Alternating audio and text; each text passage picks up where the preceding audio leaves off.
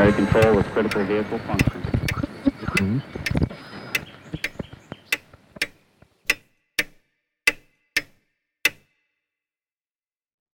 Herzlich willkommen zu Zukunft Denken, Episode 26.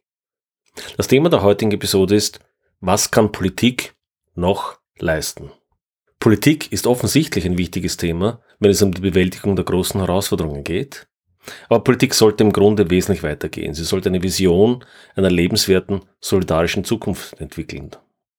Bisher ist das Thema Politik im Podcast zu kurz gekommen, was ich aber mit dem heutigen Gespräch ändern möchte. In dieser Episode freue ich mich daher ganz besonders, wieder einen Gast, nämlich Christoph Korher, begrüßen zu dürfen. Christoph Korher war langjähriger Politiker und Stadtplaner, so war er etwa Stadtrat der Grünen in Wien sowie Bundessprecher der Grünen. 2008 gründete er in Südafrika das Ituba Skills College, eine Schule in einer Township nahe Johannesburg. Seit jeher ist die Bildung ein wichtiges Anliegen und wir werden noch darüber in unserem Gespräch plaudern. Seit Anfang 2019 hat er sich aus der aktiven Politik zurückgezogen und öffnet Ende 2019 gemeinsam mit Helmut Krager eine Bioholzofenbäckerei. Die langjährige politische Erfahrung von Christoph Kocher ist in diesem Podcast sehr hilfreich, weil wir über Politik und Gestaltungsmöglichkeiten, die Politik heute noch bietet, beziehungsweise in Zukunft bieten sollte, diskutieren werden. Vielleicht kurz zum Verständnis des Gesprächs, worum es nicht geht. Ganz bewusst möchte ich keinen engen Bezug zur Tagespolitik oder einen speziellen Fokus auf Österreich haben, sondern es geht mir um politische Trends und Aspekte der Entscheidungsfindung im weiteren Sinne, das heißt weiteren Sinne über Österreich hinausgehend, auch in einem globalen Sinne. Die Frage, wie interagiert Politik mit der Gesellschaft und auch mit Technologien, mit Wissenschaft? Und welche Rolle spielt sie derzeit? Beziehungsweise welche Rolle sollte sie in Zukunft spielen und wie stellen wir uns eine Kooperation in der Zukunft vor? Eine weitere wichtige Frage ist auch, an welcher Ebene Politik idealerweise agieren sollte. Für globale Probleme, top-down, bottom-up, im lokalen, im globalen, diese Dinge werden wir thematisieren. Vielleicht noch ein Wort zum Podcast.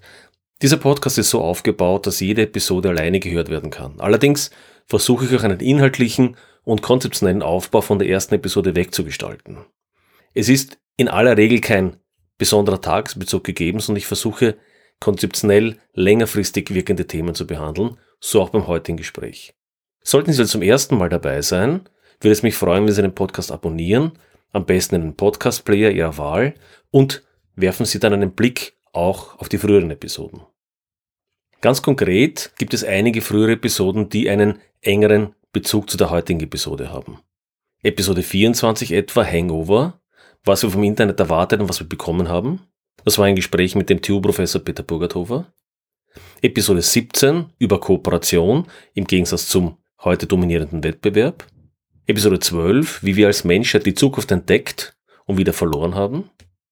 Das ist, glaube ich, eine historisch sehr interessante Episode, die hilft einzuordnen, wie wir uns als Menschen als Gestalter der Zukunft begonnen haben zu verstehen und wie ich glaube, dass wir diese Gestaltungsmöglichkeiten, diesen Gestaltungswillen in den letzten Jahren wieder etwas verloren haben.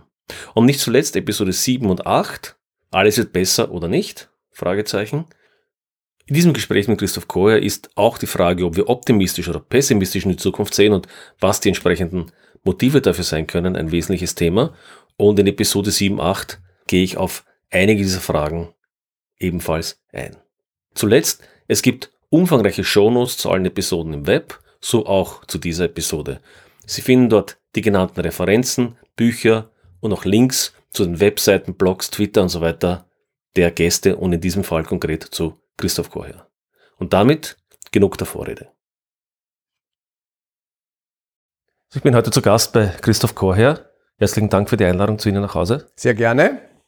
Ich habe das schon vorgesagt, ich, ich möchte ganz gerne das Thema Politik, Politik und welche Gestaltungsoptionen, welche Gestaltungsmöglichkeiten wir eigentlich in unserer globalisierten Welt politisch für eine positive Zukunft noch sehen, besprechen, also abseits von, von tagespolitischen Themen.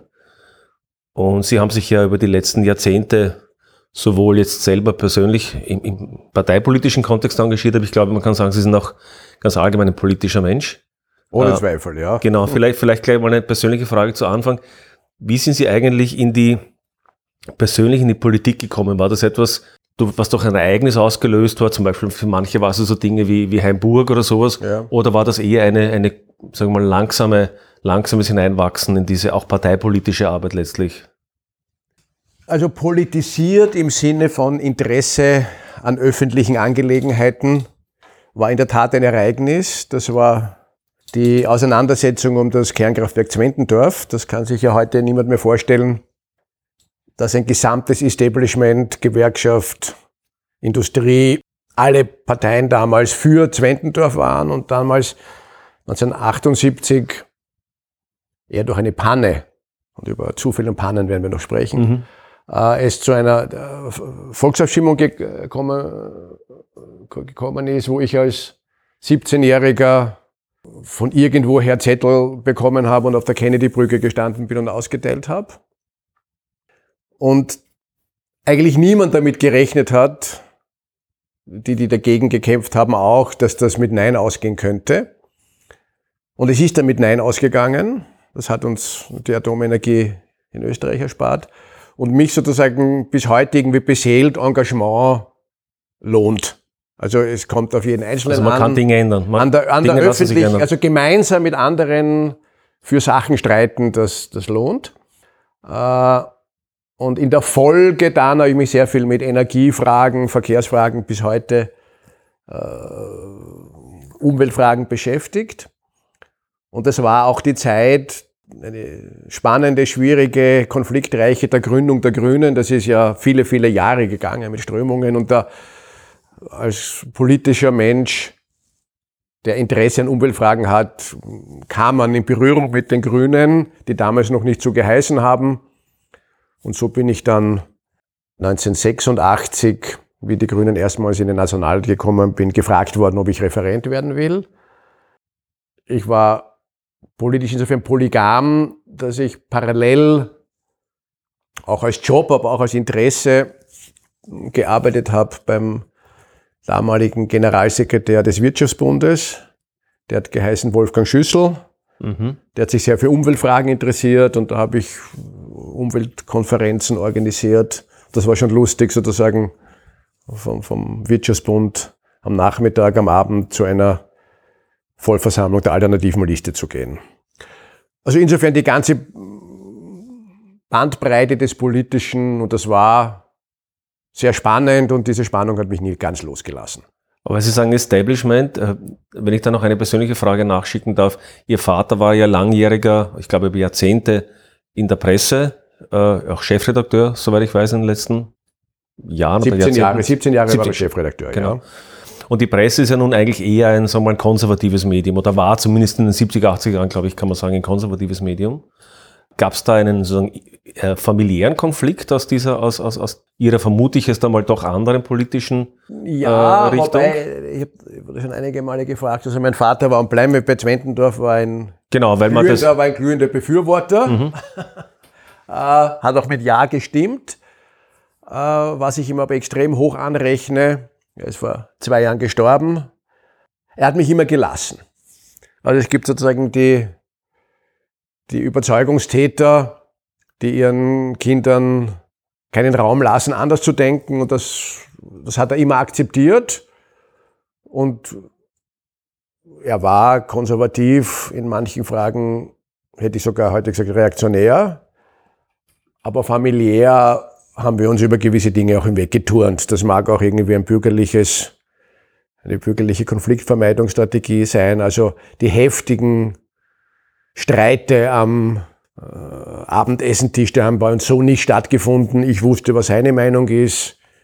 Er wusste, was meine Meinung ist und wir haben einander da in Frieden gelassen. Mich bringt das auf einen Gedanken, den ich äh, kürzlich gehört habe. Ich kann mich nicht mehr genau an den Kontext erinnern der die Situation in den USA ist man ja oft, sage ich mal, bei bestimmten Themen ein bisschen weiter und ein bisschen extremer als bei uns in der Zeit. Und da wurde es verglichen, die Zeit der vielleicht 70er, 80er Jahre in der, in der, in der amerikanischen Politik mit der aktuellen Zeit, mit einem interessanten Gedanken, nämlich dem, dass es zwar in den 70er, 80er Jahren vielleicht konservativ, progressiv oder wie man das jetzt, mit welchen Schlagworten man das bezeichnen möchte, zwar unterschiedliche Meinungen gab, aber, das, aber die Sache sozusagen nicht moralisiert wurde. Das heißt, es war, also wenn Sie eine andere Meinung haben als ich, zum Beispiel zur Atomkraft, dann können wir uns hinsetzen und können darüber sprechen, können wir vielleicht zu Kompromisse, zu einer Entscheidung kommen. Aber die Meinung, die da vertreten wurde, war, dass was in den letzten Jahr, 10, vielleicht 20 Jahren stärker passiert ist, dass das Thema viel stärker moralisiert wurde. Also im Sinne von, Sie sind ein schlechter Mensch, weil mhm. Sie also auf der einen Seite stehen mhm. und ich bin ein guter Mensch, weil ich irgendein Ideal, was auch immer vertrete und umgekehrt. Und wenn wir uns aber gegenüberstehen als moralisierende Einheiten, dann ist es natürlich viel schwerer, einen Kompromiss zu finden, weil sozusagen mit dem unmoralischen einen Kompromiss zu machen, ist was anderes als mit jemand, der halt eine sachlich andere Meinung hat. Sehen Sie so einen Trend?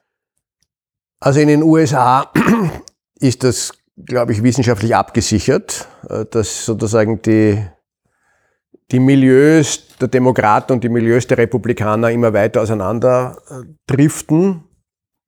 Der Jonathan Haidt hat da ein grandioses Buch geschrieben. Danke, Jonathan Haidt war genau der, der das gesagt hat. Ja, Danke, jetzt, jetzt, jetzt ja, ich der hat ein grandioses Buch, das ich jedem politisch interessierten Hörerinnen Hörer sehr ans Herz lege. Von dem das einzige Sachbuch, das ich innerhalb eines Jahres zweimal gelesen habe hintereinander, weil es so äh, gehaltvoll ist.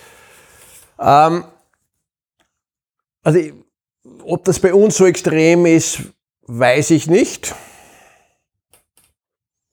Also ich glaube, da ist noch die Dialogfähigkeit höher. Also darum sehe ich jetzt auch ein bisschen, möchte ich das mahnend sagen, dieser aufflackernde Konflikt Stadt gegen Land, mhm. ja, der also die einen, und ich tue jetzt gar nicht politisch konnotieren, die einen, die quasi in der Großstadt den Sumpf und die Kriminalität und die Drogen und den Virus sehen, ja, und die Städter, die das Land nur als dumpfe, zurückgebliebene Provinzler sehen und sich jetzt da gegenseitig ausrichten.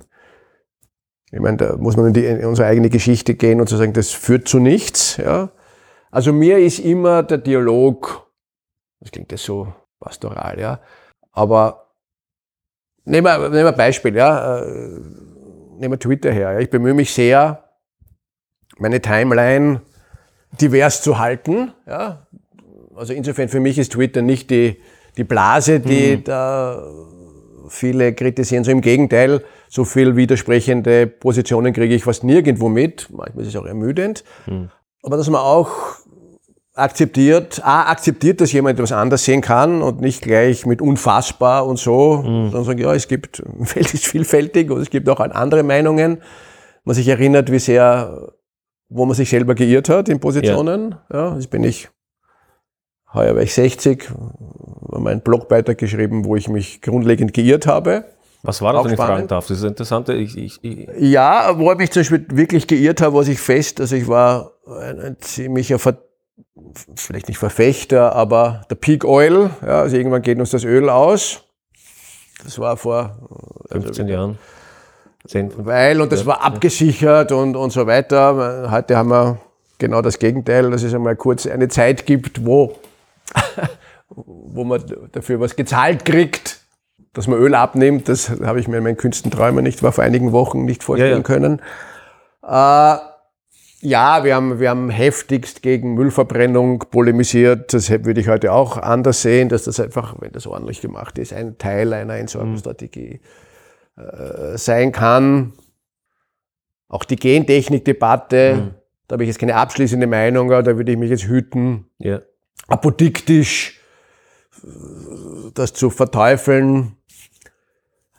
Also ich will ja nicht, ich, will, ich möchte beim Faden bleiben wenn man selbstkritisch mit seinen eigenen Positionen umgeht, man kommt man drauf, dass jemand, der das jetzt anders sieht, vielleicht interessant ist und man was lernen kann.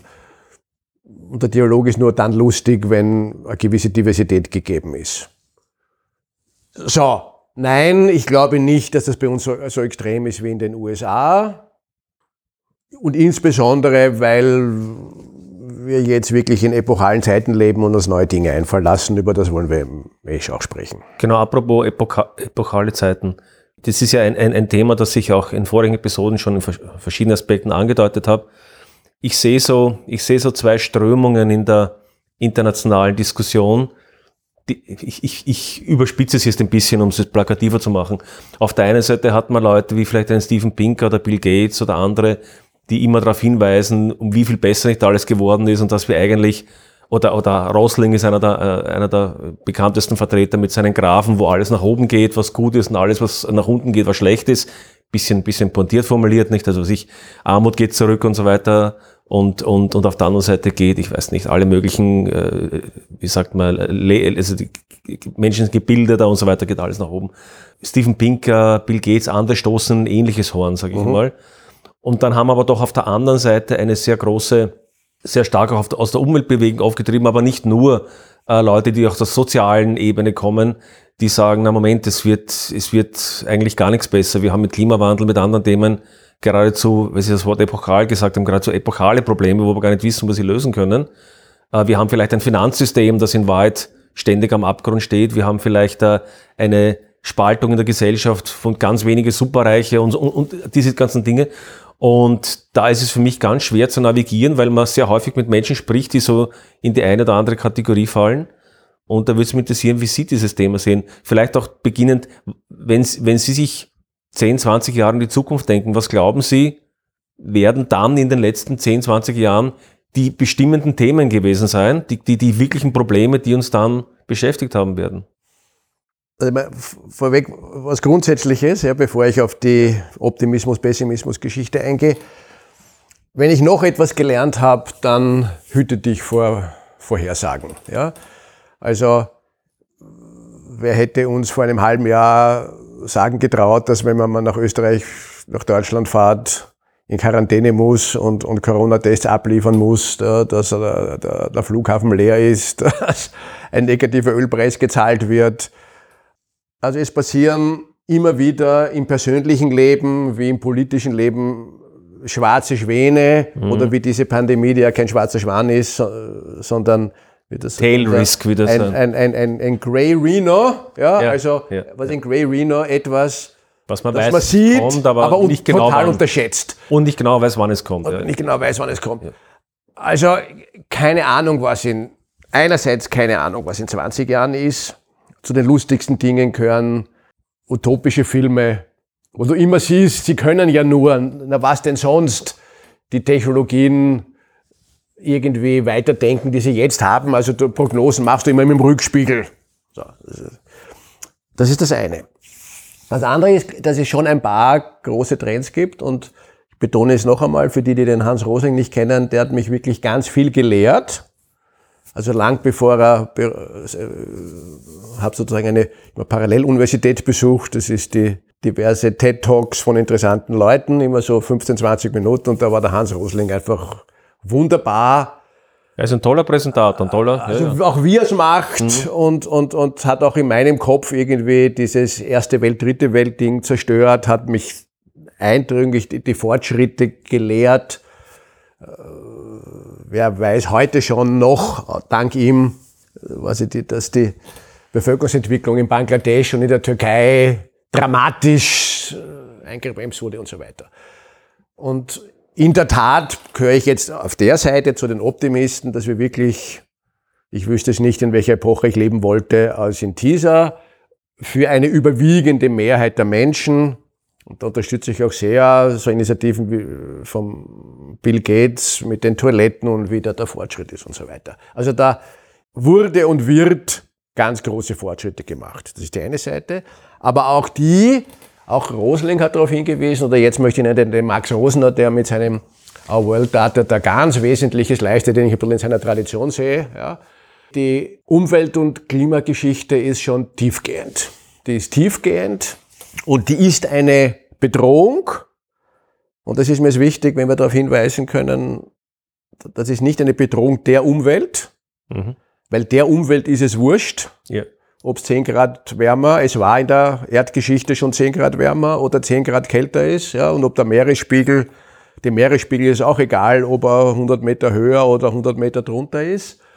Äh, das ist dieses wunderbare System der Evolution. Es finden sich dann über die Jahrhunderttausende neue Gleichgewichte, es entstehen neue Lebewesen, es entwickelt sich weiter.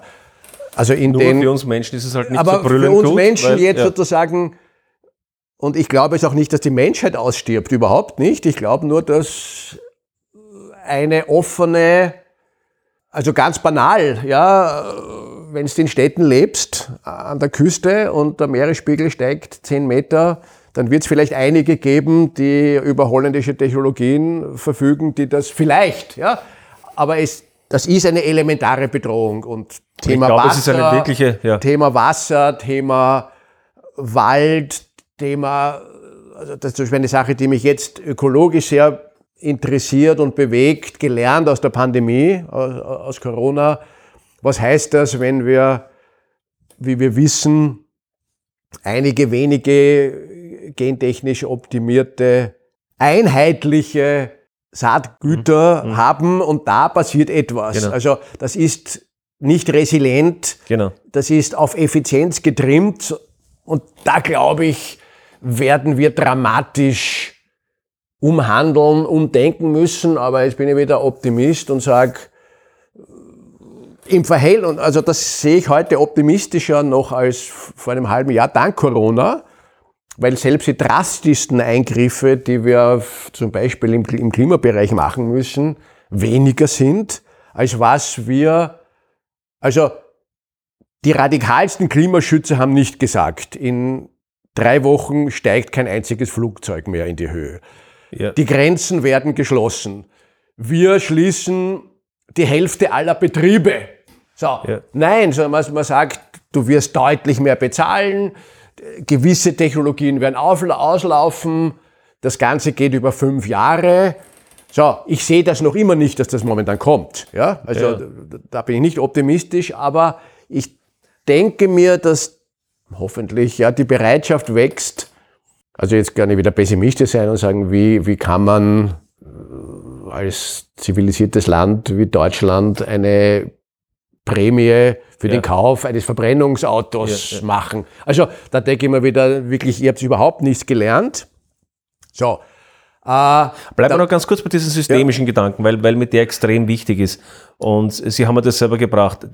Die Temperatur ist ja eines, aber Tatsache ist ja, dass wir als Menschen mit allen möglichen Systemen in einer ganz verschränkten Weise mit all diesen Dingen interagieren. Das geht um die Landwirtschaft und so weiter. Aber ich glaube, es geht eben nicht nur um die Landwirtschaft und, und diese Dinge, sondern, und das ist das, was mir wirklich große Sorgen bereitet, Natürlich wird es auch nach einem starken Klimawandel bestimmte Regionen geben, die wahrscheinlich nach wie vor bewohnbar und, und, und so weiter sind. Nur wir dürfen nicht vergessen, dass wir in, in, einer, in einer Welt leben, die ja auch geopolitisch Ja, ja. unglaublich fragil ist. Denkt man nur zum Beispiel, nur um ein Beispiel zu nennen, denken wir Indien, Pakistan. Das sind Länder, die massiv zum Beispiel vom Wasser abhängig sind, Himalaya, nur ein Beispiel. Beides Atommächte.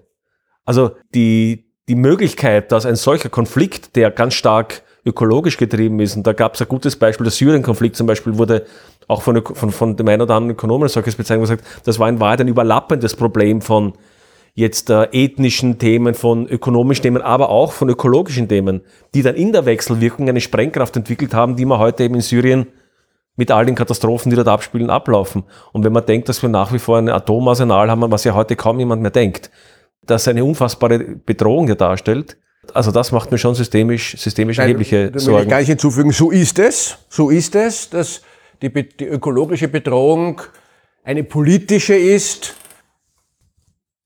Gerade ja, auch, also Sie haben jetzt Indien, Pakistan genannt, ich könnte es ganz viele Bereiche nennen. Also was mir, wo ich meine, dass ein völlig unterschätztes Thema ist, ist die demografische Entwicklung Afrikas und gleichzeitig Die stärkst die- Betroffenen wahrscheinlich vom die, eine, eine Ja. starke Betroffenheit. Also ich schaue mir jetzt die Demografie von- von Niger oder des Tschad oder von Nigeria an, wie ich geboren war. Ich, das habe ich die Zahl nicht ganz parat. Äh, Gab es dort 50, 60, 70 Millionen Einwohner, heute sind es 150 und am Ende des Jahrhunderts werden es 600, 700 Millionen Ja, es steht sein. irgendwie die These, dass sich Afrika verdoppeln wird in etwa in den nächsten Ja, das, Jahrzehnten. auch, das, ja, hat auch, ja, das ja.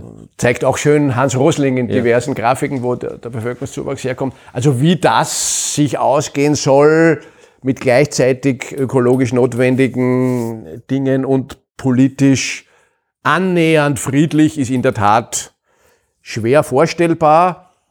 Aber jetzt bin ich wieder beim schwarzen Schwan. A, wer weiß? Und sozusagen als politischer Mensch würde ich sagen, eines der wichtigsten Dinge, die Europa als politische Einheit gar nicht hat, ist eine, eine klare Afrika-Strategie, eine, eine, eine Strategie der Kooperation, eine Strategie der Bildung, eine Strategie der Forschung. zum Beispiel um, also ich habe sehr viel mit äh, Südafrika zu tun, weil ich dort zwei Schulen gegründet habe, dass dort noch immer Kohlekraftwerke rennen, obwohl die Sonne runterbrennt. Mhm. Und, und, und ist völlig unverständlich. Äh, die Leute können sich das, den Strom nicht leisten. Also hier könnte wirklich nachhaltige Energieerzeugung auch emanzipatorisch einiges freisetzen.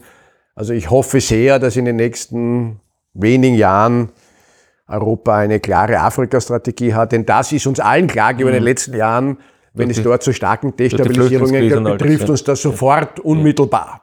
Also brauchen wir es gar nicht diskutieren. Ich würde gerne den einen Begriff, den Sie vorher aufgeworfen haben, die Corona-Krise aufgreifen. Nicht die Corona-Krise per se, sondern die äh, politischen Implikationen, die damit verbunden sind. Mir, mir, fallen, mir fallen zwei Dinge ein. Sie haben erstens gesagt, oder sagen wir so, ich, ich habe mit großem Interesse beobachtet, wie manche ökonomischen und politischen Kommentatoren über die letzten Jahrzehnte, das alternativlos ist das bekannte Schlagwort, ja. dass man erst Merkel zuschreibt, es ist ja egal, ob, in welchem ja. Kontext es ist, aber es ist so ein Thema, was ich immer wieder gehört habe, naja, man kann ja das nicht tun, man kann das nicht tun, weil das beschädigt und, und das ist ja alles nicht machbar und die Politik soll sich eigentlich im neoliberalen Sinne ja zurückziehen, weil man hört es ja heute noch, ne? die Politik ist ein schlechter Manager und kann keine Unternehmen führen und, also all das haben wir über Jahre und Jahrzehnte gehört und eigentlich soll doch die Politik bitte sich zurückziehen, quasi, ich weiß nicht was, vielleicht noch Militär betreiben oder, oder ich weiß nicht, was sie überhaupt noch machen soll. Alles andere machen doch die Privaten besser und sie soll sich raushalten. Und sie kann eh nichts gestalten in Wahrheit. So, das war ein bisschen so. Und auf einmal kommt Corona und plötzlich kann die Politik innerhalb von Tagen oder Wochen, wie Sie erwähnt haben, Gestaltungs, ja, gestalten und, und, und, und, und eingreifen in einer Weise, wie man das davor nicht gemacht hat. Das ist, das ist die eine die politische Seite, was, was können wir daraus politisch lernen, aber gleichzeitig vielleicht noch einen zweiten Punkt aufgreifen, der mich nämlich wiederum unbedingt umgekehrt pessimistischer macht. Sie haben recht, die Flugzeuge sind auf dem Boden geblieben, die Menschen sind zu Hause geblieben und so weiter. Und trotzdem hatten wir, glaube ich, nur eine CO2-Emissionenreduktion von, ich weiß nicht, 15 Prozent. Ich, ich ja. weiß die genaue Zahl nicht. Aber es war natürlich bemerkbar. Aber es war jetzt nicht so, dass man gesagt hätte, ah, das ist die Richtung, die man mit dem Klimawandel geben. Ah, die Richtung natürlich schon, aber ich meine, von den Dimensionen her, die wir da erreichen müssten, sind wir da noch weit, weit mhm. entfernt. Dann haben wir zwei Themen. Zwei Themen, genau, ja. Ähm, also ich habe das nie so empfunden, und es ist, glaube ich, auch empirisch nicht haltbar, dass Politik alternativenlos ist. Ja, also es gibt immer Erzählungen und man liebt es, sich über Erzählungen den Kopf einzuschlagen. Das ist nämlich nur ein ganz ein kleines Beispiel. Schau dir an, dass wie jene Länder, die im Bereich der erneuerbaren Energien eine intelligente Einspeisregelung politisch durchgesetzt haben, wo die heute mit erneuerbaren Energien sind, was in Deutschland, ich will es heute ein bisschen positiv sein, ja, was in Deutschland gelungen ist, ich glaube, den erneuerbaren Anteil von 30 auf 60 Prozent zu erhöhen und bei allem Geknirsche. Aber gleichzeitig Kohlekraftwerke wieder zu bauen. Ja, aber es ist weil dort der Lobbyismus stark ist, aber trotzdem wird es jetzt nach dem Ausstieg aus der Atomenergie zum Ausstieg aus der Kohlewirtschaft kommen. Und wenn es nicht das Gesetz macht, dann werden es die Preise machen. Ja, weil die, das habe ich im Übrigen auch unterschätzt, wie viele. Also die, der Preisverfall im positiven Sinn äh, von, von Wind und vor allem von Solar- und von Speichertechnologien, glaube ich, passiert in den USA genauso momentan. Also der, die haben enorme Einbrüche im, im, im Kohlebereich, die Deutschen im Übrigen auch. Ja? Und was ich nur sagen will, politisch kannst du Initiativen setzen. Das war in den letzten Jahren so und jetzt ist es obvious. Ja? Und ohne jetzt ein, großer Corona-Gesundheitsexperte zu sein, es hat auch jene Länder stark getroffen, die dazu nicht die, in Frage waren die massiv zum Beispiel Betten abgebaut haben und die, die weniger Betten abgebaut haben und noch ein öffentliches Gesundheitssystem aufrechterhalten haben, äh, haben, das, haben da besser manövriert. Also die Spielräume sind enorm und es will ich übrigens nicht nur über nationale und internationale Spielräume reden, sondern auch über die Spielräume von Kommunen. Was kannst du im Verkehrsbereich machen? Was kannst du im Bildungsbereich machen? Das ist eine Trottelei zu sagen, Politik kann nichts. Politik kann unglaublich gestalten. Man sieht, ich jetzt nur das Beispiel, ein Sozialstaatsmodell mhm. versus was jetzt dieser Tage A in den USA passiert oder in weiten Teilen der Welt, die sich keinen Sozialstaat leisten können, weder finanziell, aber auch nicht institutionell. Es nutzt nichts, viel Geld zu haben. Du musst ja sowas wie ein AMS haben, Ja. seien wir stolz darauf. Das wurde Jahrzehnte aufgebaut, das imstande ist, in drei Wochen für 1,2 Millionen, vielleicht bürokratisch und in Film kritikwürdig, aber für 1,2 Millionen Menschen ein Kurzarbeitsmodell rauszustampfen, anstatt dass die sich jetzt bei den armen Küchen anstecken. Also da können wir sagen, wow, beides ist denkbar, mit beiden können Menschen leben, ja, aber wie wollen wir leben? Also so. Antwort Das ist übrigens eine ganz eine gute Frage. Wie wollen wir leben? Diese Frage Ja. wird mir viel zu wenig gestellt. du mal herumspringen. Ja, macht nichts. Ich glaube, dass, dass diese äh, Corona und was heißt das Zeit, die, die für mich epochal ist, insofern, dass es viele Brüche jetzt gibt, wo wir erst in zehn Jahren wissen, was davon bleibt und so weiter. Eines traue ich mir jetzt schon bilanzieren, wenn es die Leute fragst, wollt ihr ein Sozialstaatsmodell im europäischen, ich spitze es hin, muss man auch aufpassen. Nicht im, im, Briten sind auch, bleiben für mich Europäer, ja, aber in einem skandinavisch, Österreich, Deutsch, Schweizer Modell, ja, oder wollt ihr das alles dem Markt überlassen, glaube ich, würden 80 Prozent der Leute, also das verstehe ich ja bis heute nicht, wie man sich gegen eine allgemeine Krankenversicherung wehren kann, ja, die immer den Schwachen hilft. Auch wenn ich arbeitslos bin, habe ich da hinten die E-Card und kann jetzt in irgendein Spital gehen und mich behandeln lassen. Un unbeschadet, ob ich viel Geld oder wenig Geld habe. Das habe ich sehr, also biografisch dramatisch empfunden, wie ich in Südafrika war und ein, einer Studenten, die mitgewirkt haben an dem Bau eines, eines Kindergartens, sich quasi mit dem Hammer ordentlich auf den Finger kaut hat und da geblutet hat. Es war dann eh nicht so tragisch, aber sind wir ins Spital oder in so eine Spital gefahren und da hatte ich hinten halt das Zauberding mit und das Zauberding war die Kreditkarte um, weiß ich nicht, 250 Euro oder was das war, umfassende Behandlung und während er behandelt wurde, saß ich da vor der vor dem Empfang und da kam ein, eine Familie mit einem offensichtlich, eine schwarze Familie mit einem offensichtlich sehr kranken Kind. Und die haben mir gefragt, ob sie entweder eine Versicherung oder eine Kreditkarte haben. Sie haben beides verneint und gesagt, ja, da bitte müssen Sie aber darüber gehen zum öffentlichen Spital. Und gesagt, ja, da kommen wir her, dort können wir nicht behandelt werden. Und habe sie weggeschickt und dann hat mir die Dame gesagt, sie wissen nicht, wie schrecklich mein Job hier ist. Ja.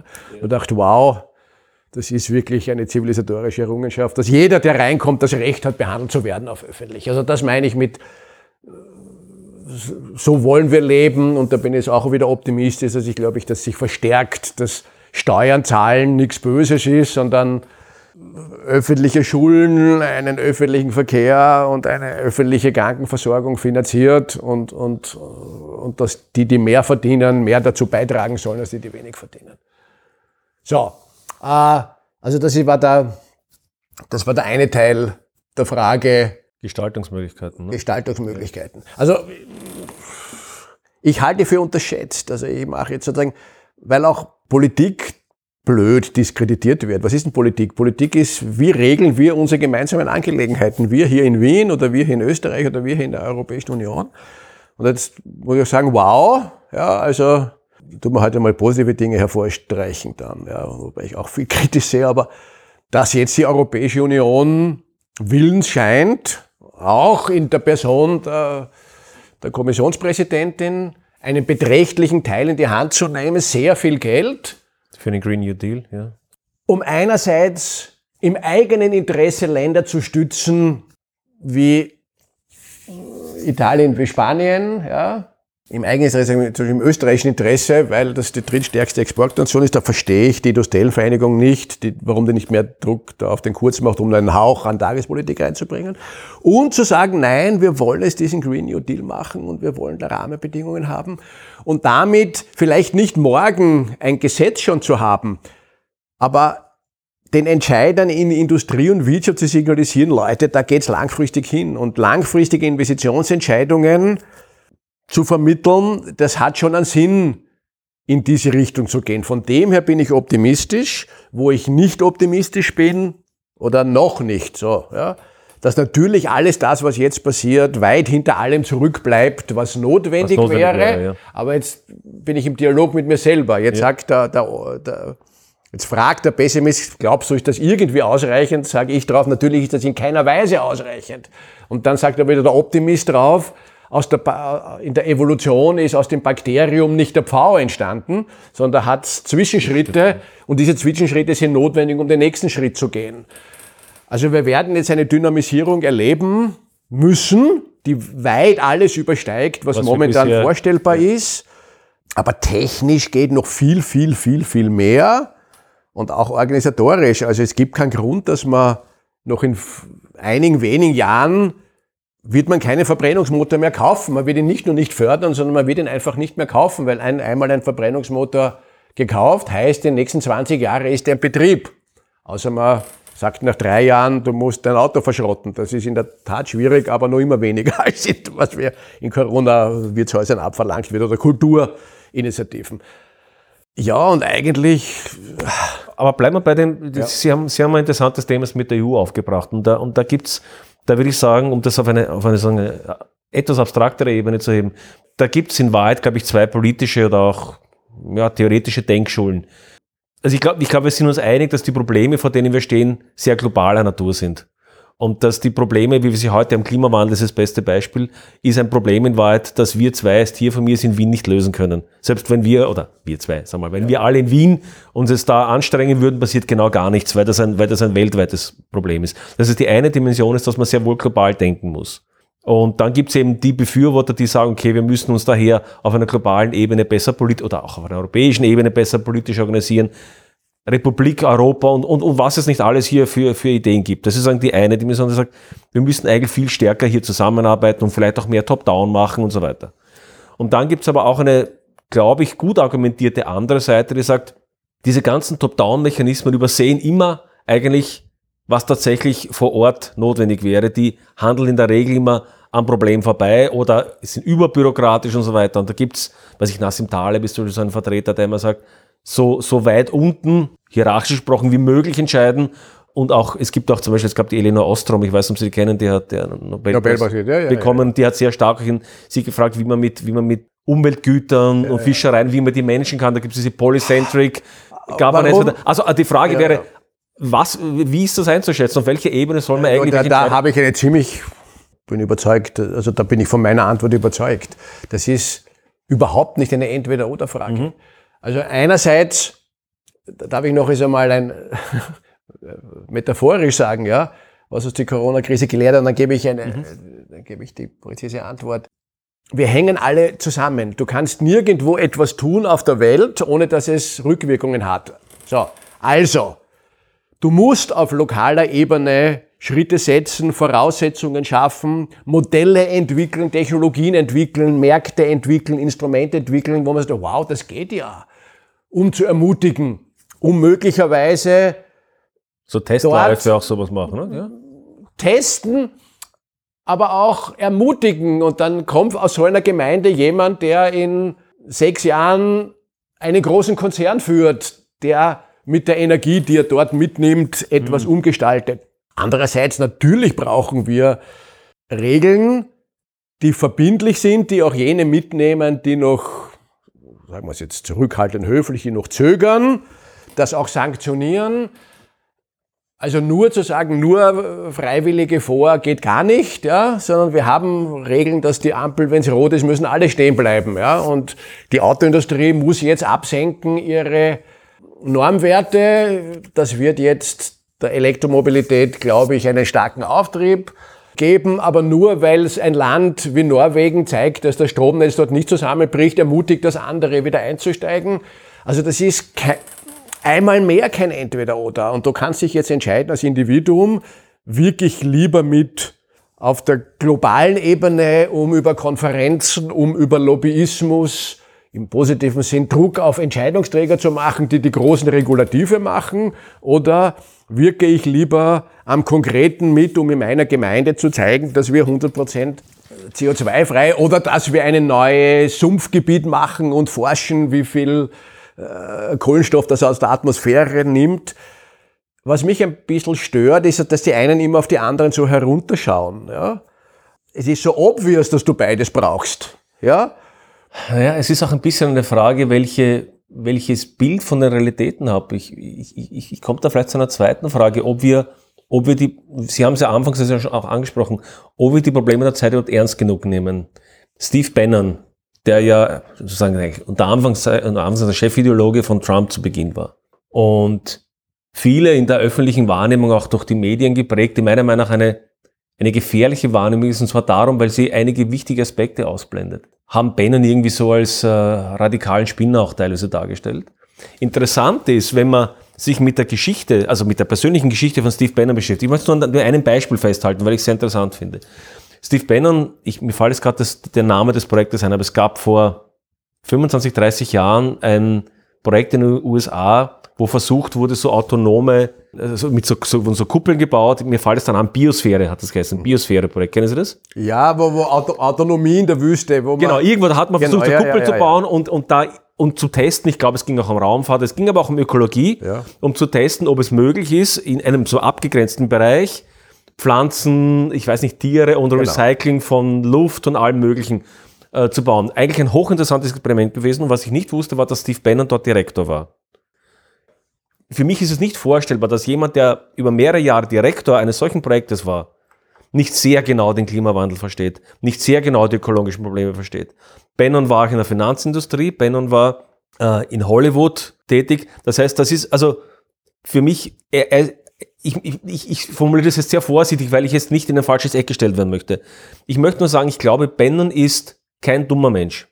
Und ich glaube, und da sehe ich es eben genau die Gefahr an der Sache, ich glaube, wenn man sich den Status der Welt ansieht, kann man, glaube ich, zu zwei, zu zwei Schlüssen kommen. Zu einem zynischen Schluss, zu einem zynischen Schluss, den meiner Meinung nach Bannon gezogen hat, und zu einem Schluss, der zu, einem Gemeinsamkeit, zu einer Gemeinsamkeit führt. Der zynische Schluss wäre nämlich der, dass ich sage, der Zustand der Welt ist so schlecht, dass wir sowieso in Katastrophen enden in den nächsten Jahrzehnten. Die globale Zusammenarbeit funktioniert eh nicht. Und wenn, ich, wenn das meine Gedankenwelt ist, dann macht plötzlich dieser dumme Slogan Make America Great Again, das ist quasi die Verdummung der Form und bedeutet eigentlich dann in logischer Konsequenz, dass es in dieser Gedankenwelt durchaus kohärent und sinnvoll ist zu sagen, wir müssen die Grenzen abschotten, wir müssen uns von allem, was international ist, abschotten, wir müssen ins Militär investieren, wir müssen energieautark werden und, und, und. Also nicht, dass das das Modell ist, das ich bevorzuge, ich sage nur, es macht in der Gedankenwelt durchaus einen kohärenten Sinn. Und daher wäre die allgemeine Frage, besteht die Gefahr, dass wir uns, wenn die Krisen stärker werden, genau in diese ich umzäune meinen Garten und erschieße sie, wenn sie versuchen, meine Karotten zu stellen? Oder gelingt es uns diese Solidarität, die ja eigentlich, wenn es eine Erfolgsgeschichte gab der letzten 100 Jahre, dann war sie auch eine Solidarität und die EU als Friedensprojekt und so weiter. Also diese beiden Gravitationszentren sozusagen. Ich habe gerade ein Buch gelesen, sehr ein Bestseller von diesem holländischen Soziologen. Bregmann? Genau, Bregmann, der, da bin ich, I join his team, ja, der im Wesentlichen sagt, eines der größten Hemmnisse ist unser verheerendes Menschenbild, nämlich, dass immer davon ausgeht, wenn was schwierig ist, wenn die, Menschen ist, eigentlich ist der Mensch egoistisch und eigentlich ist der Mensch denkt nur an sich selber und eigentlich ist der Mensch grausam und wenn die Welt zusammen, also wenn es Krisen gibt, dann stillt er und bringt die Leute um. Und er argumentiert sehr flüssig geschrieben, also wirklich geschmackig lesen, manchmal vielleicht eine Spur oberflächlich, aber gut, wirklich gut, dass es dafür überhaupt keinen empirischen Beweis gibt. Und im Gegenteil, wenn es Krisen gibt, halten die Leute mehrheitlich zusammen. So, jetzt gibt es ja offensichtlich beides. Offensichtlich haben wir den Trump und das muss ich auch kritisch über mich sagen, das war meine katastrophalste Fehlentscheidung. Ich war felsenfest überzeugt, es ist undenkbar, dass Trump zum Präsidenten gewählt wird. Mhm. So jemanden kann bei aller Kritik an den USA, dafür, dafür das kann es keine, keine Mehrheit geben. Sind wir wieder bei politischen Undenkbarkeiten, ne? Genau, so, und das Gleiche haben wir uns zu Brexit gedacht, ja. ja. Darum bin ich, so, offensichtlich gibt es das, aber es gibt genauso auf der anderen Seite wahnsinnig, es gibt beides, so, was schließe ich jetzt daraus, ja? Diese schöne Geschichte vom, vom Bregmann, die er erzählt, ja, es gibt den einen Wolf und den anderen Wolf, es gibt den bösen Wolf und den, den guten Wolf und dann fragt er, wie gehen wir damit um? Und, und, und ein Weiser sagt, es hängt davon ab, welchen Wolf du fütterst und das nehme ich jetzt für mein Leben. Was soll ich mich jetzt mit Trump auseinandersetzen? Ja, das, es gibt ihn, ja. Aber, aber ich will meine Lebensenergie nicht auf das verschwenden, sondern auf jene Initiativen, Menschen, Projekte, die versuchen zu versöhnen, die versuchen Alternativen äh, zu entwickeln, die versuchen, es, bin, es leisten wir uns ein Podcast einen Hauch an, an, an, an Kitsch, ja, die versuchen zu heilen. Ja.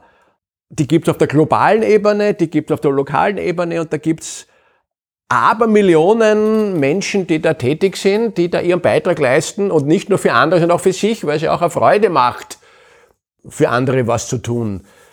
So, deswegen blende ich nicht auf, dass es das andere gibt und irgendwo wird man auch dann einmal protestieren oder wird was ablehnen müssen. Also ich glaube zum Beispiel jetzt, dass wir in, in der Novemberwahl eine ganz starke Bewegung spüren werden, dass ganz viele Leute sagen, das kann nicht einmal, noch einmal sein. Also so ein bisschen eine äh, Van der Bellen-Hofer-Geschichte, dass mhm. jede Schule, jeder Mensch seinen Beitrag leisten muss. Es gibt beides, offensichtlich. Und, und da muss jeder für sich selber entscheiden, wo will er hinkören und was kann ja, er Ja, aber tun. das sind wir bei einem ganz zentralen Punkt. Ich, ich möchte das nochmal aufgreifen mit Ben und ich habe das darum so äh, detailliert erzählt. Ich bin natürlich auch, sozusagen, wenn man das so sagen möchte, in Ihrem Lager, ich möchte auch nicht in einer Welt leben, die jetzt in Gated Community sich aufteilt und wer mehr Geld hat, kann sich mehr, mehr Wachen mit Maschinenpistolen leisten oder sowas. Das kann für mich keine Vision der Zukunft sein. Aber genau, Sie haben das Wort protestieren genannt, da wird man protestieren auch gegen die, aber ich habe das Gefühl, dass wir hier eine, eine, eine, dass uns eine Chance entgeht hier. Nämlich zu versuchen zu verstehen, was die, was die Motivatoren sind, was die Sorgen sind, was die wirkliche, ja, was die Motivation, was die Sorgen sind für Leute, dass sie jemanden wie Trump genau. wählen, dass sie eben diese Sache abgleiten, weil dieses Protestieren, damit sind wir vielleicht schon bei einem anderen Thema auch, die sozialen Medien, all das führt ja schon dazu, dass wir uns immer mehr dann in, wo ich ganz am Anfang war, in das Lager, du bist böse, du bist gut und, und wir protestieren gegen die, gegen die, aber wir haben, glaube ich, etwas verlernt, zuzuhören, nicht das Trump, zu, Trump will ich nicht zuhören, aber ich will verstehen, warum es Menschen gibt, die offenbar in einer solchen Not sind, dass sie ihn wählen. Das will ich total unterstützen, das ist immer am Anfang unseres Gesprächs. Ja? Das heißt, also, wenn ich mich nicht mit dem Trump auseinandersetzen will, heißt das nicht, dass ich nicht mit jemandem in den Dialog kommen will, der vielleicht als, der das unterstützt und, und den auch irgendwas einbindet und nicht deswegen schlecht macht. Nein, diesen Dialog sollen wir führen. Nein, wir sollen es nicht zurückschießen, sondern wir sollen versuchen, Teilkoalitionen und zu sagen, wo, also nochmal der Jonathan Haidt, der gut erklärt, wo werden Anknüpfungspunkte, wie könnte eine Begrifflichkeit aussehen, die Menschen mitnimmt, zum Beispiel für die ökologische Frage, ja, also äh, zum Beispiel Reinheit ja, und, mhm, und, und mhm. Ordnung. Genau, genau. So, wie kann ich mich so ausdrücken, dass es nicht nur sozusagen Applaus in, in meinem Milieu gibt, sondern auch mit Begrifflichkeiten, mit Bildern, Beziehungen aufbauen zu anderen. Ja, da bin ich total dieser Meinung. Ich bin, ja, weil Sie mich jetzt mein Vater gefragt haben, ja, ähm, auch zu akzeptieren, dass du Dinge anders, nicht nur anders ist und ich eigentlich total ablehne. Und vielleicht und trotzdem lernen kann. Und A, lernen kann und trotzdem sage ich, okay, jetzt trotzdem reden wir über was anderes und, und, und sind Freund und haben eine, eine Möglichkeit miteinander was zu entwickeln. Und ich muss dich ja nicht in allen bekehren, ich lass dich in Ruhe, du lass mich in Ruhe und aber ein paar, ein paar, also da würde ich mich total missverstanden fühlen. Ich habe nur damit gemeint, es gibt viel Grund, pessimistisch zu sein und das hilft uns nichts weiter. Das ist öd. Mhm. Jetzt sitze ich da und sage, ja, die Welt ist, geht es unter. Mhm. Glaube ich im Übrigen gar nicht, ja. Ja, es kann noch viel dramatischer werden, das glaube ich schon. Es kann viel schlechter werden, also kann viel aufbrechen. Und umso wichtiger ist es, Koalitionen mit Menschen zu finden, auf der politischen Ebene, aber auch auf, auf, auf einer Ebene der Gemeinschaften, ja, halte ich für spannend, ja, die neue Modelle des Zusammenlebens ausprobieren, die Solidarität im Kleinen versuchen, weil die Welt, das alles zu begreifen, ist schon sehr schwierig. Also das ist auch ein Gedanke, wir können nicht verlangen, dein eigenes Leben halbwegs zu managen und ich muss mich in Syrien auskennen, muss mhm. mich zum Trump auskennen, ich muss wissen, ob die Hilfe für Griechenland und für jetzt für Italien richtig ist ich muss wissen oder eine Meinung haben, wie man jetzt die Flüchtlingskrise in äh, Mittelmeer löst und weil Sie das erst angesprochen haben, ja, und, und Indien und Pakistan, was soll man so tun? Ich meine, da zerreißt einem ja den Schädel. Yeah. Man muss auch irgendwas sagen, du pass auf, das lasse ich weg. Und ich verstehe manche, die sagen, ich will mich mit diesen Medien gar nicht mehr auseinandersetzen, weil was mache ich mit dem? Da kann ich ja nicht handeln. Ja. Ich, ich, Das ist, man glaub ich, möge sich ein. Feld Ja, suchen, wo ja. ich handeln kann, das andere mit Interesse wahrnehmen, aber sich nicht das Hirn, also alle Probleme der Welt in Medien jeden Tag serviert kriegen, das verbiegt mir ja das Hirn sozusagen. Aber ja. damit sind wir bei einem, bei einem interessanten Thema auch der Technologie. Ste stecken wir da, stecken wir da nicht ein bisschen im Teufelskreis der Technologie? Sie haben Twitter am Anfang äh, genannt, aber Twitter ist nur ein Beispiel, Facebook und was weiß ich, YouTube und so weiter, die ja, die zu einer, glaube ich, Überforderung der Menschen führen, ne? weil sie werden, sie werden, sie werden bombardiert, wie Sie sagen, mit eigentlich Bruchstücken von Themen aller Art, die vielleicht auch äh, das ökonomische Modell befürwortet ist, ne, die dann vielleicht spalten oder die vielleicht erregen und so weiter und dann entsprechende äh, natürlich das Geschäftsmodell befeuern. Das habe ich letztens mit Peter Burgerthofer in, in der Episode besprochen. Haben wir uns da nicht Medien geschaffen, die eben genau diesen konstruktiven Diskurs nicht gerade sehr zuträglich sind? Jetzt muss ich lachend die- dieselbe Antwort geben, die ich erst gegeben habe und auf uns beide verweisen. Äh, Die lachende Antwort ist, es ist auch, die neuen Medien sind beides. Sie sind eine Überforderung auf der einen und eine Chance auf der anderen. Wir beide sitzen jetzt nur deswegen hier, weil wir beide auf Twitter sind und wir über Twitter Kontakt miteinander aufgenommen haben.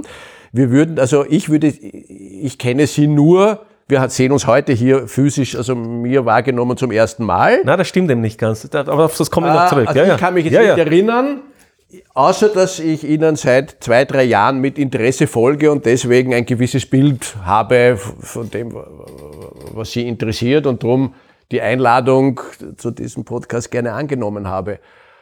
Ich spinne das Bild weiter. Hätte es Twitter nicht gegeben, vor 20 Jahren haben sie die Leute auch.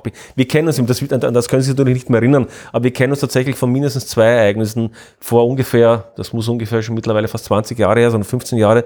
Ich weiß nicht mehr genau, wie die Politikerin geheißen hat. Äh, da- Das war Wirtschaftspolitik in Wien und da gibt's und da ging es um IKT und so weiter.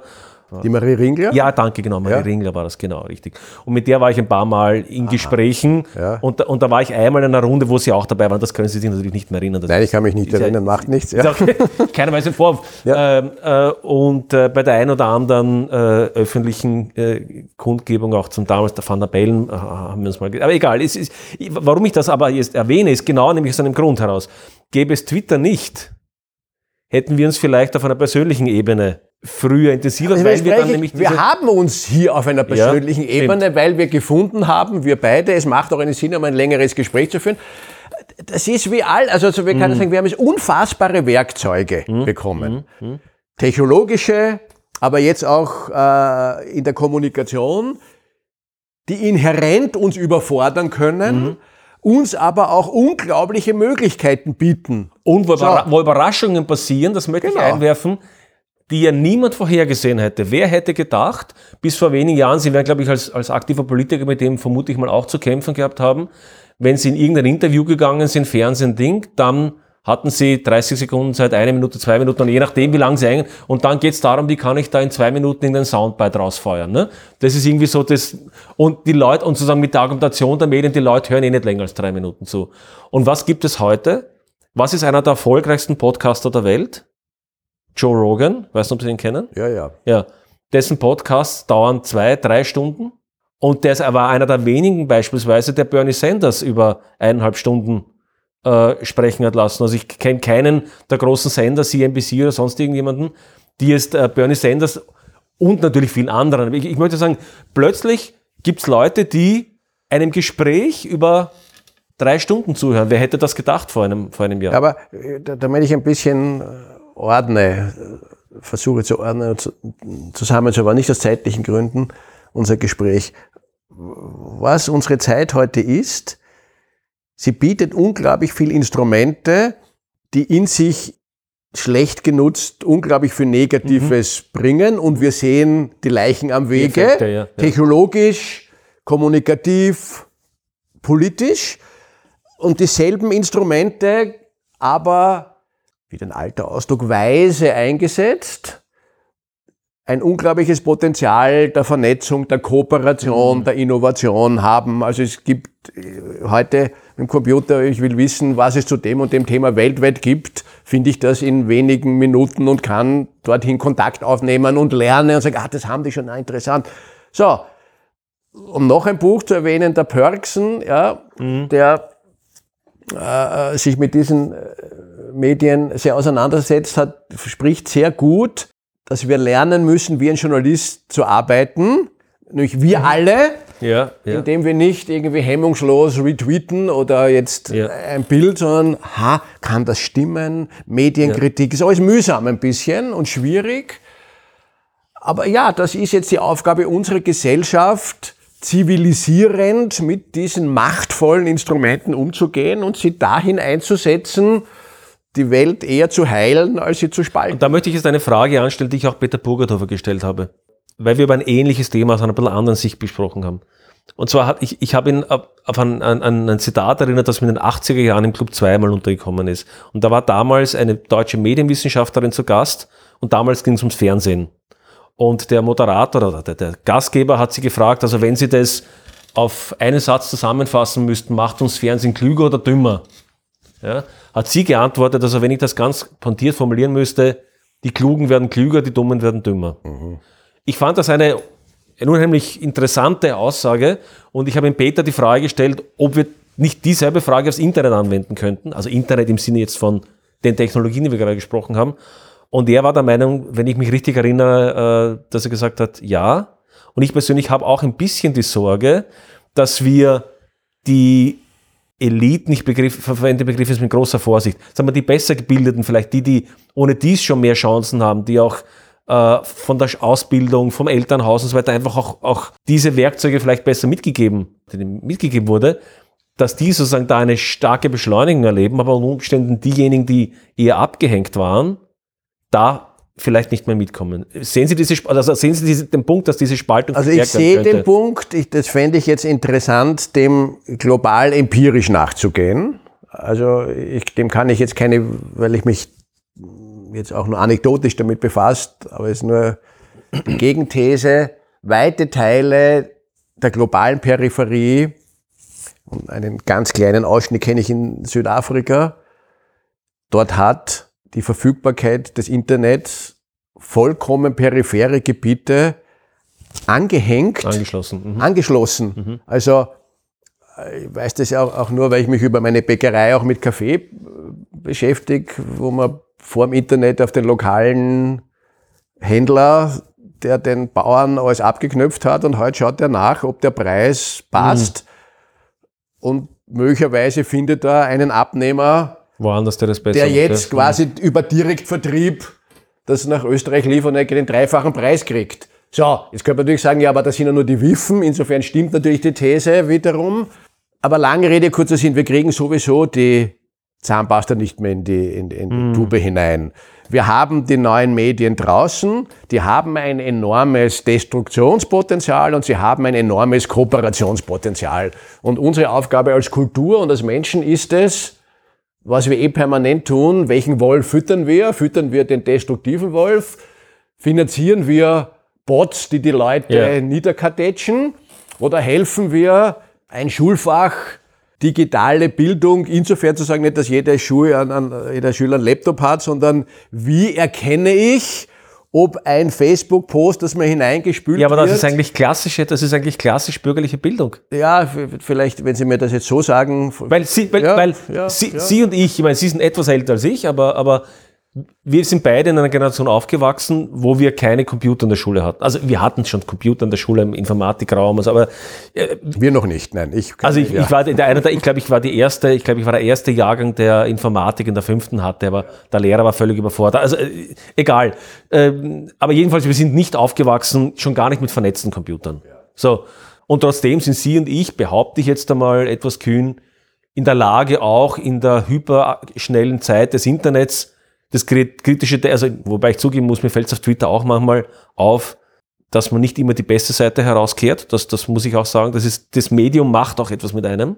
Nicht Ja, nach Luhmann. Zweifel, Ja. Ohne Zweifel. Und, und, und, und, und da denke ich mir auch manchmal, verdammt, das hätte es nicht gebraucht, diesen blöden, diese blöde Diskussion da. Äh, aber trotzdem, dieses kritische Denken schalten wir nicht ab und können wir das Internet genauso anwenden. Ne? Also dafür brauche ich eigentlich nur eine klassisch humanistische Bildung oder klassische bürgerliche Bildung eigentlich, oder?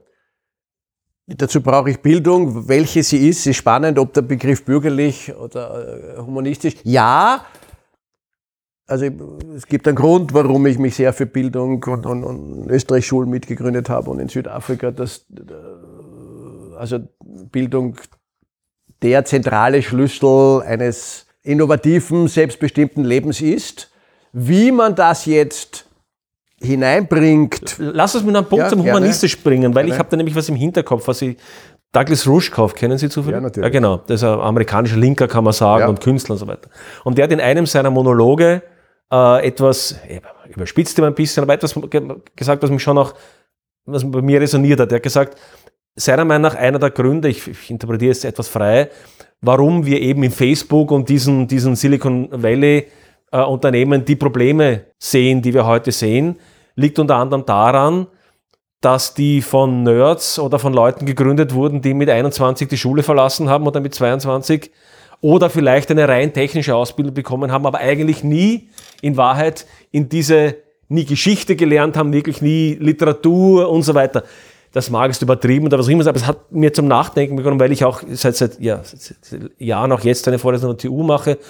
Wenn ich eine Reform der TU-Studien machen würde, von der Informatik kann ich sprechen. Dann würde ich dort die Informatik halbieren, wieder pointiert formuliert, ja.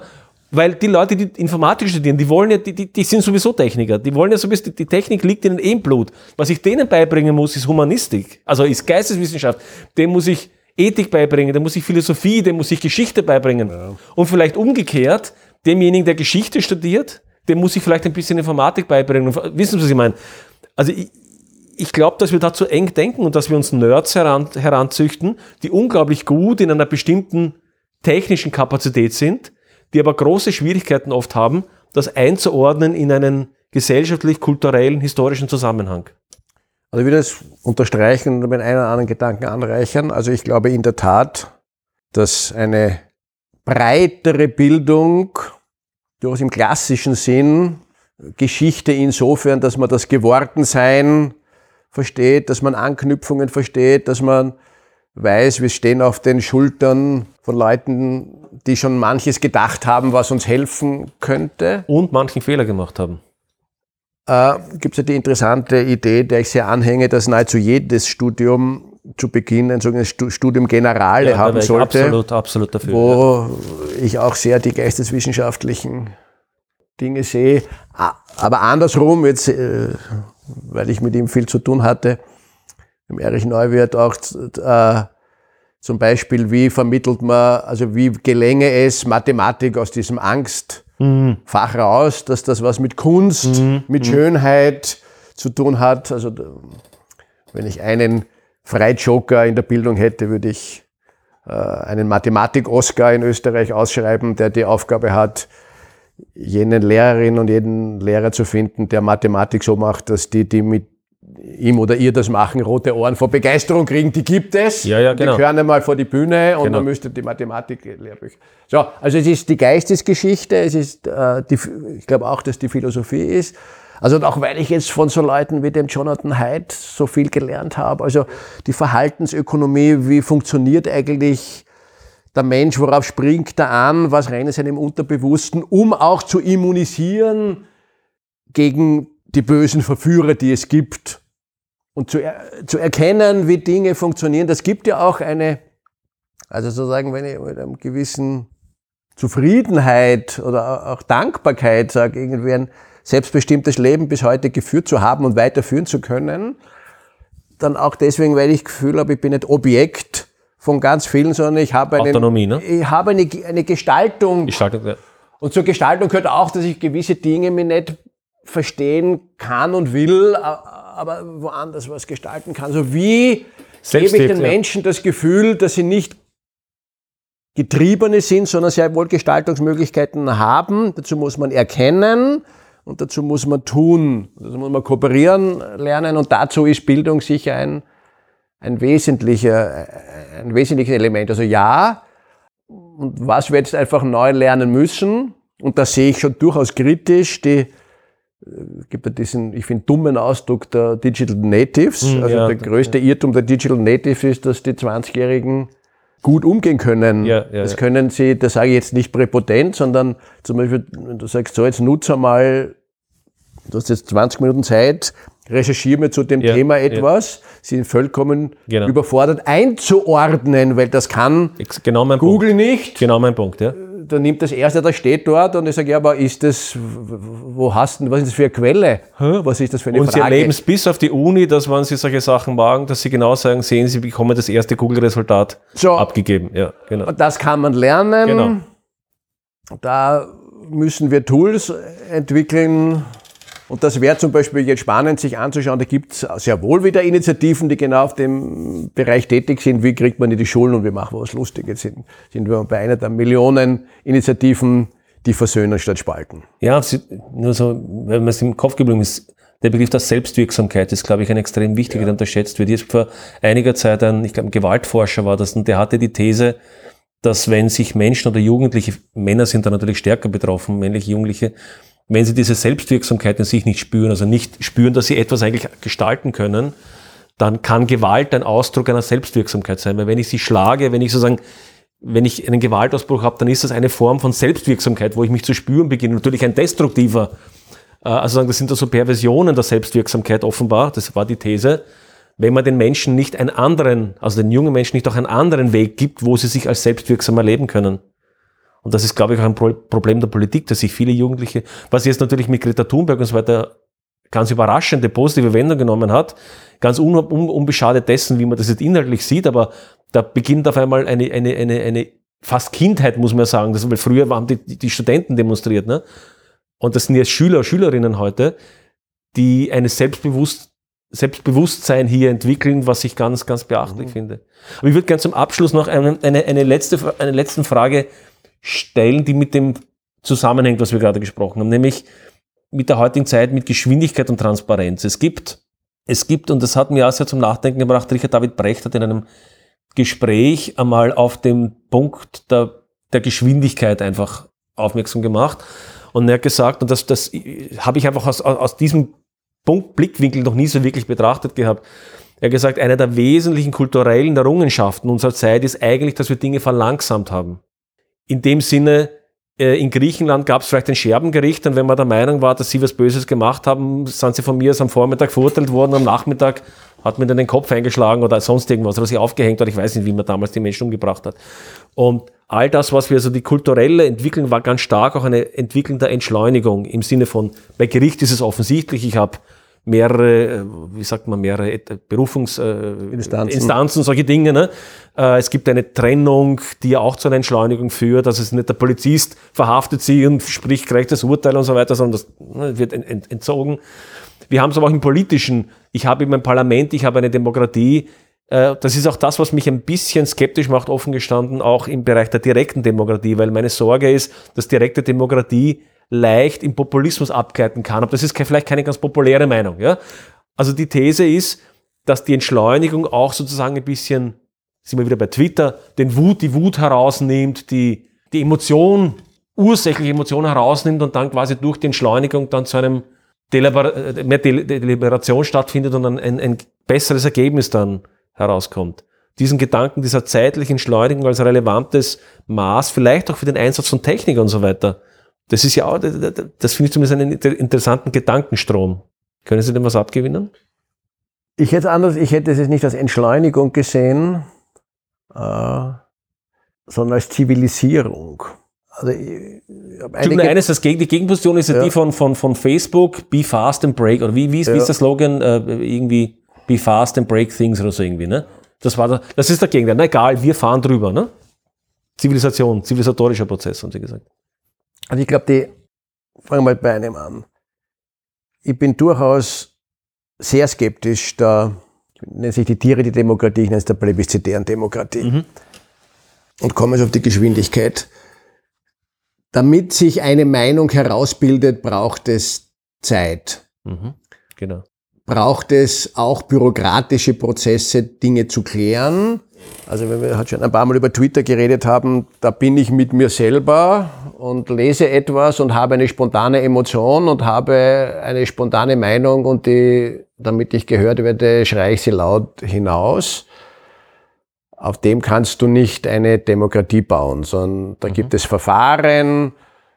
Das ist eines der Widersprüche im Übrigen die Demokratie heute so schwer macht, dass eben es nicht verlangsamt, sondern extrem beschleunigt wurde. Also wenn ich mir meine letzten 30 Jahre anschaue, bist du eigentlich als Spitzenpolitiker jetzt 24 Stunden gefordert, in, in, Minutentakt Positionen zu nehmen. Kannst nicht sagen, na, das überlegen wir.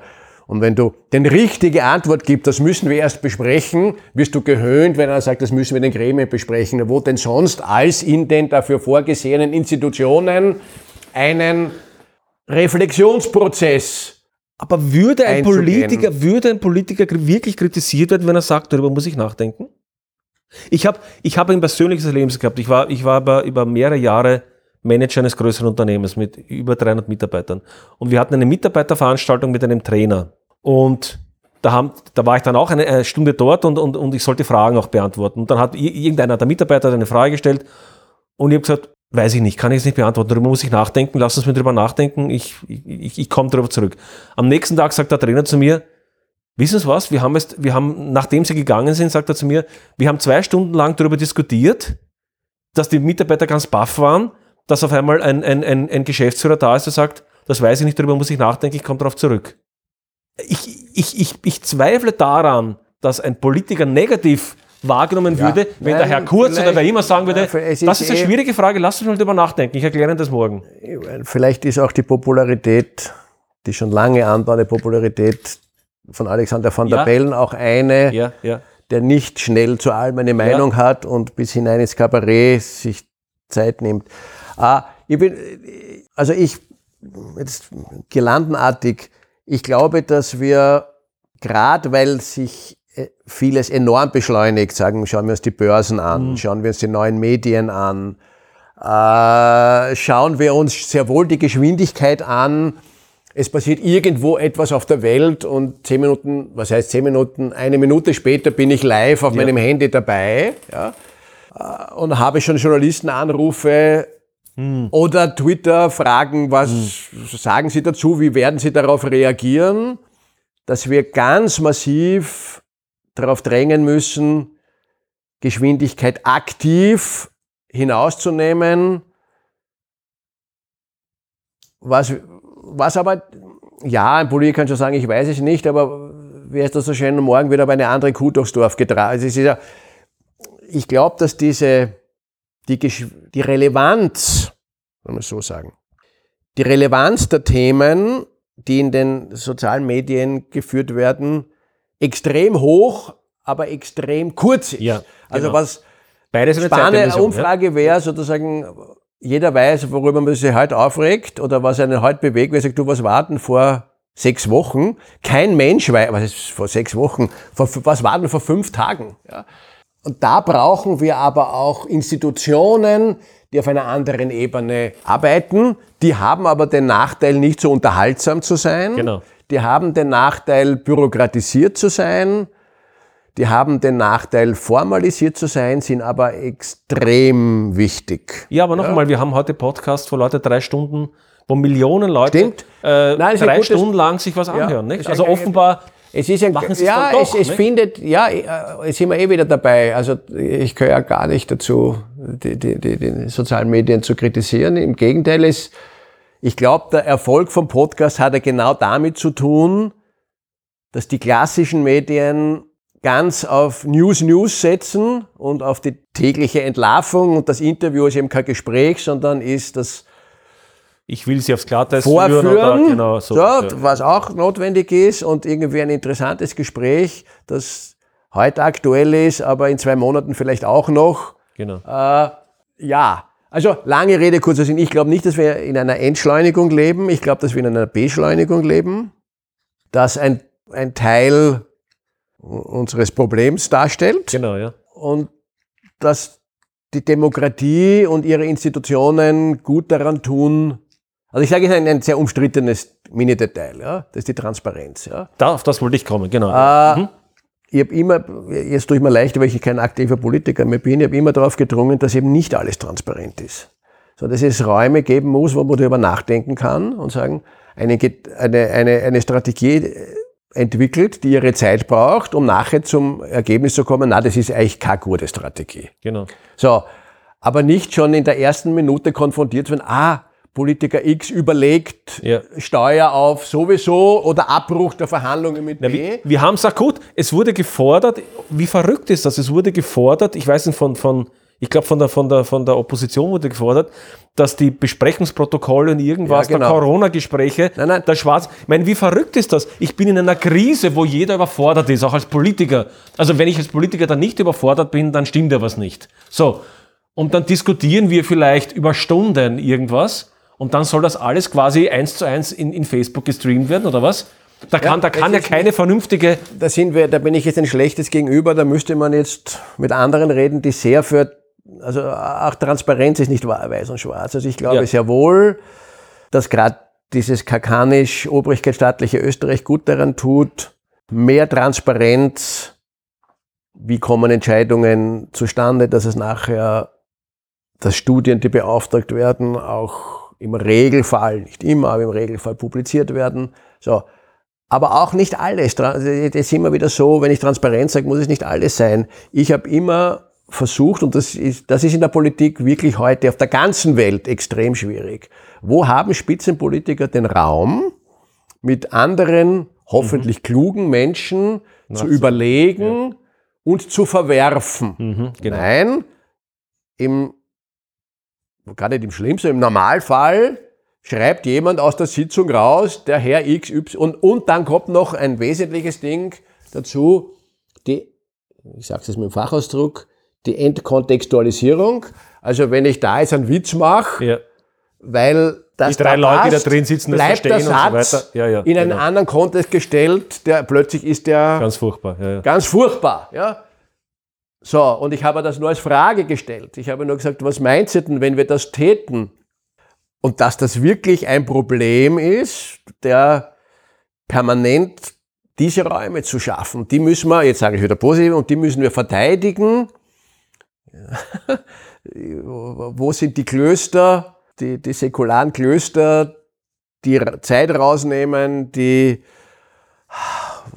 sage ich das, die, wo auch einmal gesungen wird zu Beginn von etwas, wo, wo auch andere Elemente der Kommunikation hineingenommen werden, auf das es zu Beschlüssen und Entscheidungen kommt, die in einer gewissen Weise abgesichert sind.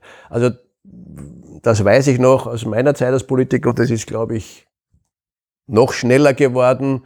Diese Zeit, um die musst wie ein Löwe kämpfen. Ja, da sagst du, so, ich nehme jetzt einen Abend oder sogar ein Wochenende und mit ein paar Leuten und da kann ich mich verlassen, da trinkt nichts an die Öffentlichkeit. Wen nehmen wir da mit? Wo bin ich denn da überhaupt? Wo fährt denn der hin? Ah, ah, der fährt dorthin und wer ist da schon? Und dann hast Journalisten schon wieder vor der Tür. Also, um das sollen wir kämpfen.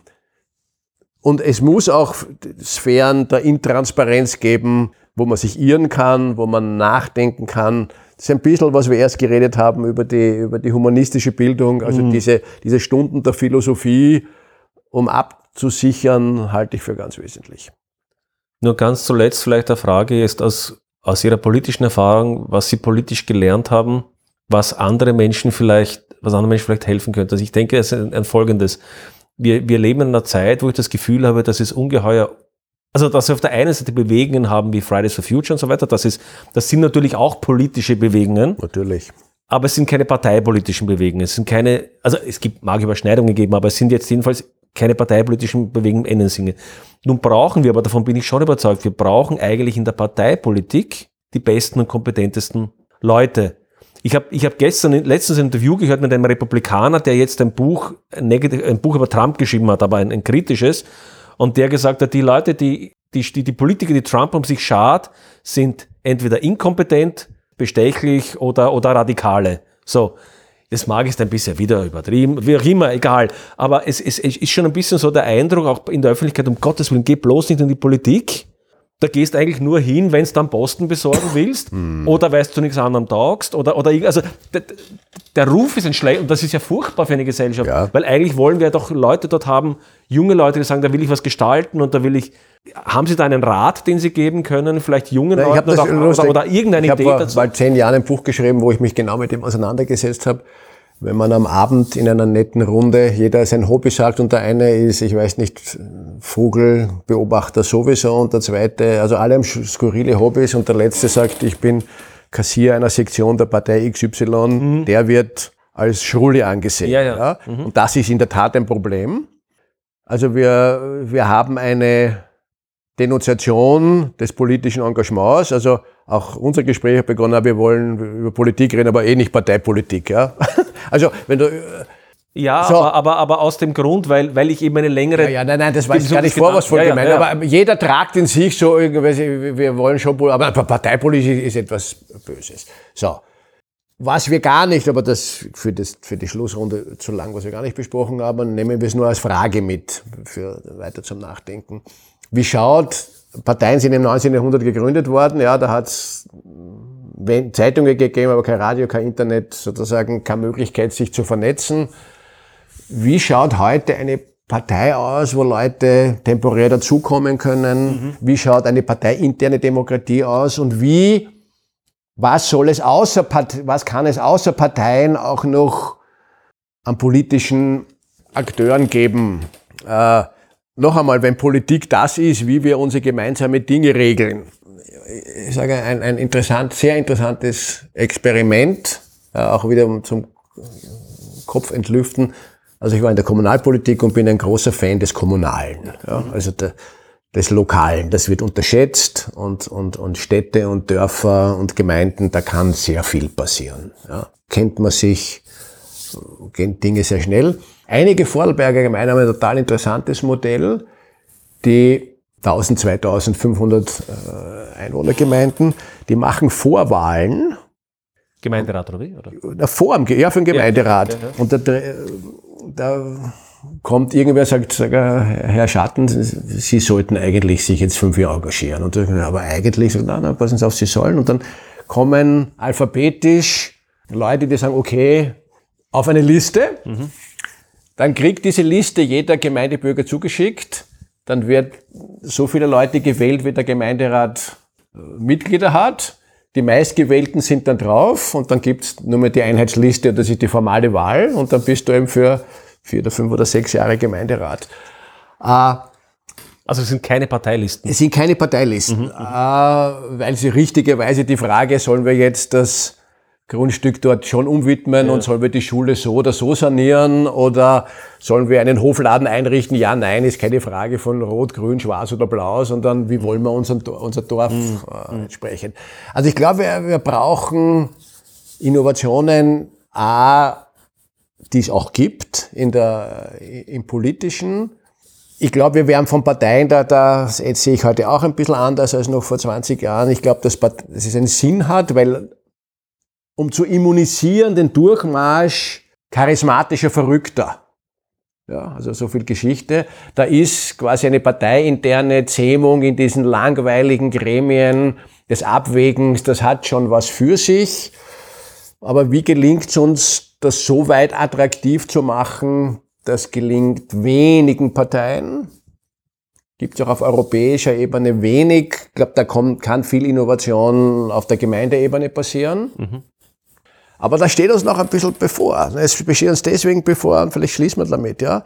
Also wenn es dem europäischen offenen Modell, das ich schon sehr herausgefordert sehe durch das Chinesische, ja, mhm. die einfach eine die wir dumm beschreiben, wenn wir sie nur als Diktatur beschreiben. Ja, ja. Das, trifft Aber die sozusagen ein autoritäres, aber meritokratisches System. Ein, ein meritokratisches, wo es undenkbar ist, es erlaube ich mir was Positives zu sagen, um dann wieder zu sagen, ich will dort aber nicht leben, ich will was Europäisches entwickeln.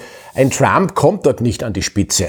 Ja, also der ist einfach, ist durch ihn fast loben, wenn ich sage, er ist nur ein Dummkopf. Ja, er ist ein, ein egomanischer Dummkopf. Ja. ja der in so einem merokratischen System einfach nicht, nicht hinkommt. Ja. Andererseits wird dort einfach überwacht, das Individuum, wenn es abweicht, auch umgebracht. Ja? Also da wird der politische Gegner der Korruption beziehen und dann landest du bis an dein mhm. Lebensende in irgendeinem Lager. Minderheiten, also so. Aber die sind effizient. Mhm. die ja. sind effizienter als unser System, das kein Zentrum hat, das ein Ausgleich Aber Effizienz ist. ist nicht resilient. Und es ist das kommt auch dazu. Nein, ich will nur, also sonst, sonst reden wir jetzt noch eine Stunde, was auch interessant wäre, aber ich will das jetzt trotzdem, dass wir es abrunden. Ich glaube, dass wir intensiv diskutieren müssen, was können Parteien im Jahr 2020, 2025 sein, wie öffnen die sich, wie werden sie attraktiver, wie können soziale Bewegungen stärker integriert werden und stärker teilnehmen, welche Instrumente gibt es hier, also wir sind schon unter Druck. Also mhm. das pazifische Jahrhundert, also dass jetzt teilweise autoritäre Länder in Asien offensichtlich mit dieser Krise besser, besser umgegangen ja. sind als Großbritannien, die USA, das sieht ja ein Blinder. Ja, ja, so, jetzt kann man sagen, Gott sei Dank, Länder wie Österreich und, und, und, und Deutschland haben das in der ersten Linie auch ganz gut gemacht, jetzt weniger. Also, also wir haben schon einen, einen Wettbewerb der Systeme und da muss die Demokratie schon ordentlich am Putz hauen, ja. damit zu halten. So, also haben wir in den nächsten Jahren ein bisschen was zu tun. Was zu tun. Herr Kohr, herzlichen Dank für das Gespräch. Ich danke Ihnen.